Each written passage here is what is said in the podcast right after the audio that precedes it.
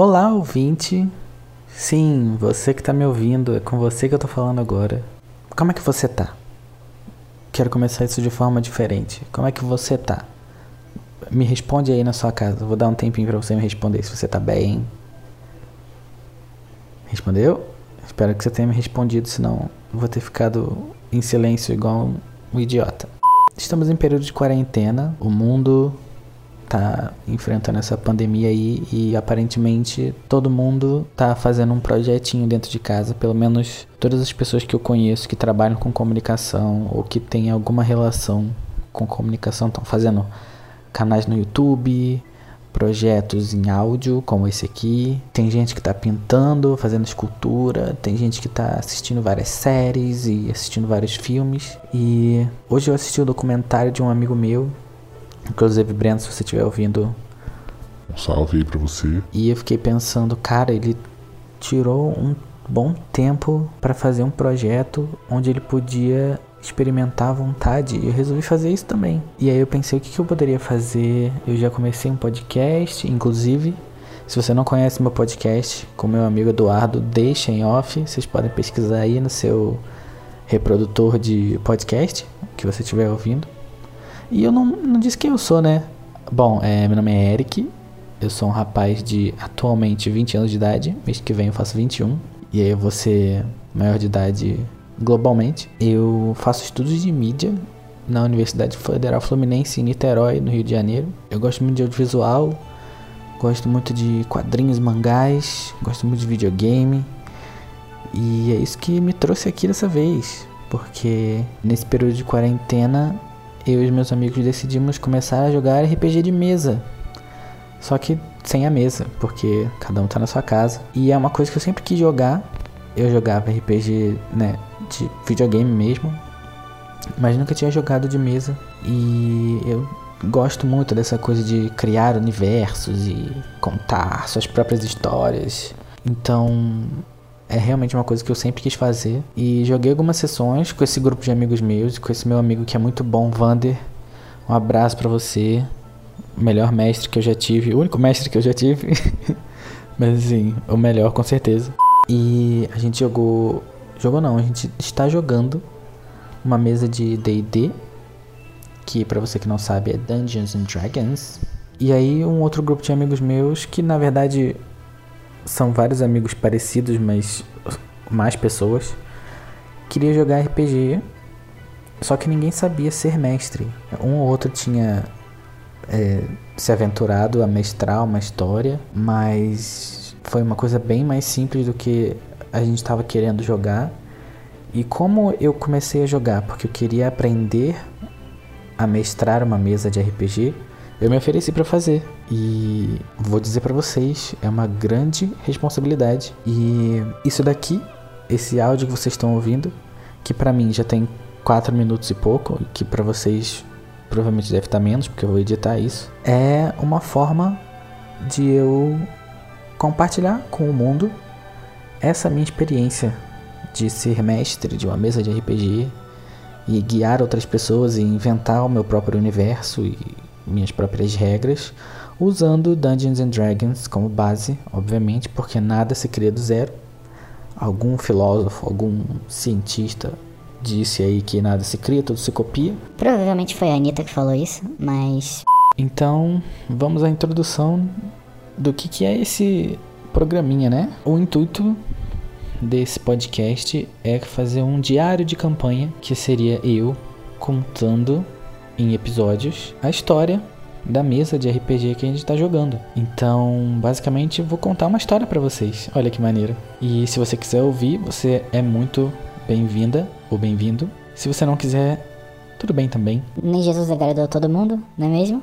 E eu conversei com meus amigos pra gente poder para eu poder registrar esses as nossas sessões, caso necessário. Não, a maior parte do tempo você eu falando, então eu espero que vocês gostem da minha voz, porque é o que vocês vão ficar ouvindo a maior parte do tempo. E vou registrar a cada cada quest, né? Cada missão que a minha party, que para vocês que não são alfabetizados em inglês igual a Sasha, para vocês que não sabem, é o grupo do RPG Então, para cada missão que esse grupo fizer, eu vou fazer um episódio. Dependendo da missão, se for uma missão muito comprida, eu divido em mais de um episódio, mas eu espero que não tenha que fazer isso, porque é mais trabalho para mim. Porque quem tem que inventar as missões sou eu. Então, assim, eu tenho que facilitar não só para eles, que tem pouquíssima experiência em jogar RPG, como para mim, que tenho nenhuma experiência em mestrar RPG. Então, é isso, basicamente, é sobre isso que vai ser esse programinha e ele vai ser intitulado Obsidiário. Por quê? Porque o nome que eu inventei na minha cabecinha para essa aventura que os meus amigos e eu vamos fazer é Contos de Obsidiana. E eu já vou dizer por quê, mas é em um próximo bloco. Antes de começar a explicar a história que eu pensei para os personagens participarem, eu vou explicar para vocês mais ou menos assim bem por alto o que, que é um RPG, porque tem gente que não sabe, tem gente que sabe o que, que é e tem gente que vai poder confundir com aquele aquela aula é, estilo de meditação, de fisioterapia, sei lá, sabe? Não é essa parte, é o jogo. RPG é Role Playing Game, que em inglês, você traduzindo, literalmente fica jogo de papéis. Tipo, role playing é atuação, né? Você está fazendo o papel de alguma coisa. Então, um jogo de RPG, você se bota no lugar de um personagem e você vai construindo uma história com um grupo que vai evoluindo. A história pode ir para qualquer lugar, principalmente se é uma história original, que vai ser o caso. Né? Eu poderia ter pego uma campanha já pronta, uma história já pronta e jogar com os meus amigos nessa história. Então a história tem um fim, apesar de que ela pode seguir vários caminhos, ela já já está pronta. Nesse caso não vai ser assim, até porque eu não consigo pensar numa história pronta inteira e eu quero que eu e os meus amigos construamos não sei se esse é o, é o, o tempo certo da, do verbo, mas eu quero que a gente construa a história juntos, porque esse grupo de amigos que tá jogando comigo é muito criativo, muito, sério, é bizarro. Eu já li, alguns deles já criaram a, a história dos personagens deles e, sabe, a galera tira a ideia do, sabe, entendeu?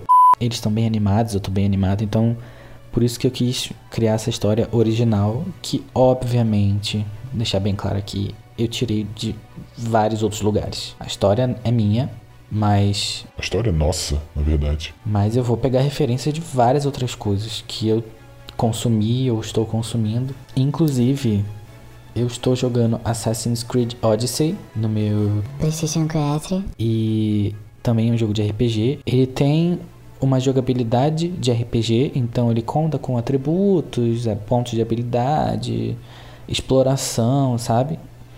E então muitas coisas que eu vou fazer, eu tô usando esse jogo como base. Eu acabei de comprar The Witcher 3 Wild Hunt para PS4 também, que também é um RPG.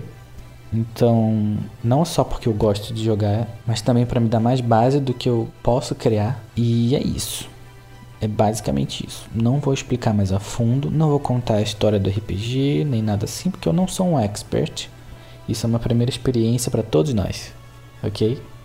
Agora vamos para introdução dessa história maneira.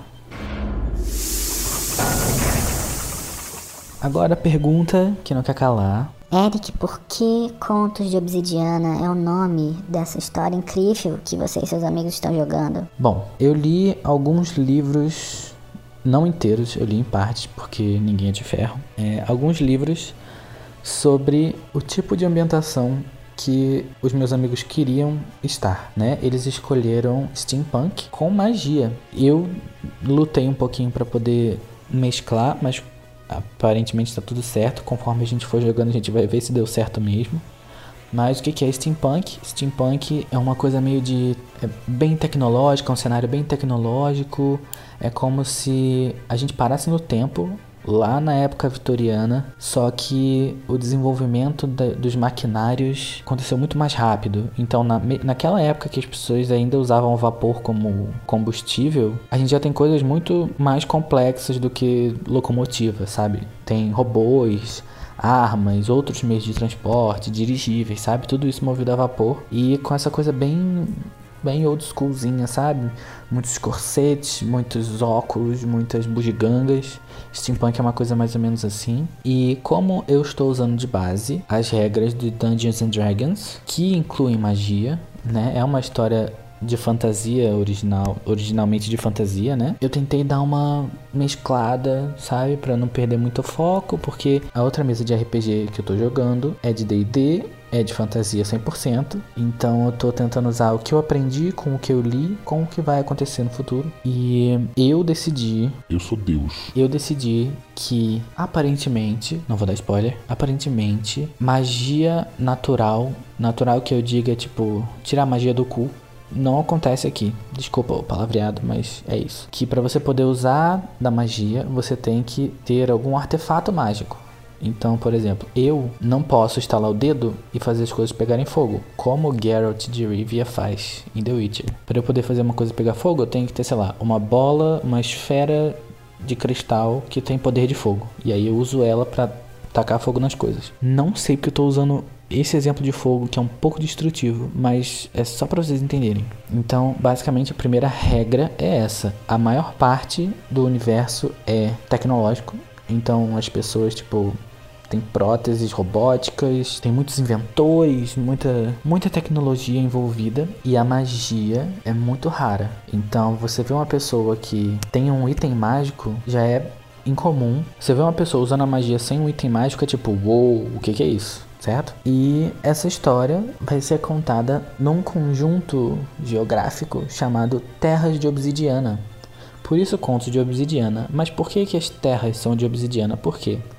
Obsidiana é esse material que nessa história é um vidro, um tipo de vidro escuro, muito, muito, muito resistente. Ele é mais resistente que o aço, mas ele continua sendo vidro. Então ele não é difícil de trabalhar, vamos dizer assim.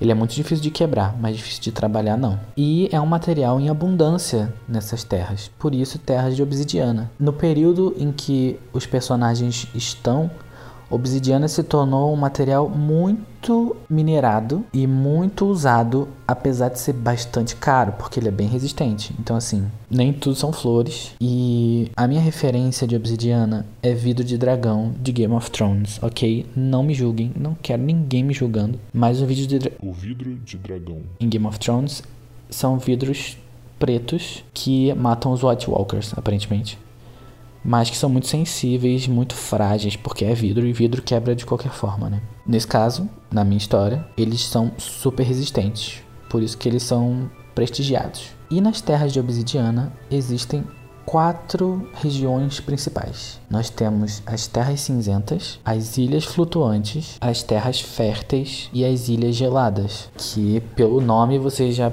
imaginam mais ou menos como é que é. As Terras Cinzentas é um lugar meio cinzento mesmo. A história diz que houve muito desmatamento ali. Ainda tem algumas florestas, mas é, muita coisa foi queimada.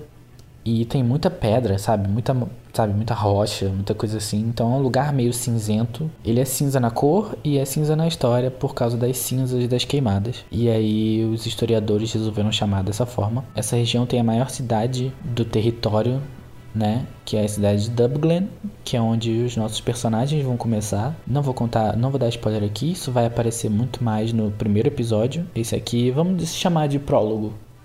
Esse episódio aqui é, é uma grande rota de comércio, tem muitos artesãos nesse continente. As pessoas vendem muita coisa, vendem muita roupa, muita armadura, comida.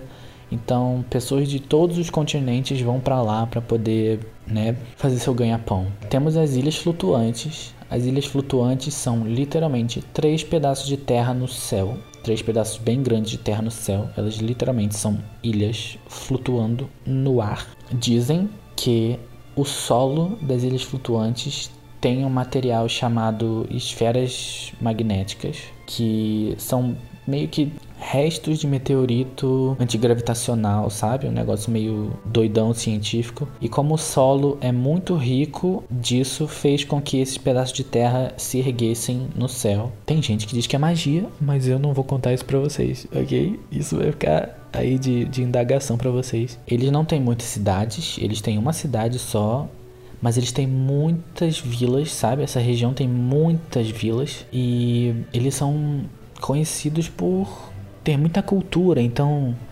galera é, é sabe, experimenta mais lá, tem artistas que vêm de lá e tal. É, nós temos as terras férteis, que pelo nome já diz que é fértil. Então, o cultivo de coisas e a produção de matéria-prima é, vem a, maior, a maioria vem de lá. Não que nas outras, nos outros lugares não tenha, mas tipo lá é onde tem mais. Lá tem bastante rio, então sabe, mais fácil de plantar coisa é, e essa, essas paradas aí.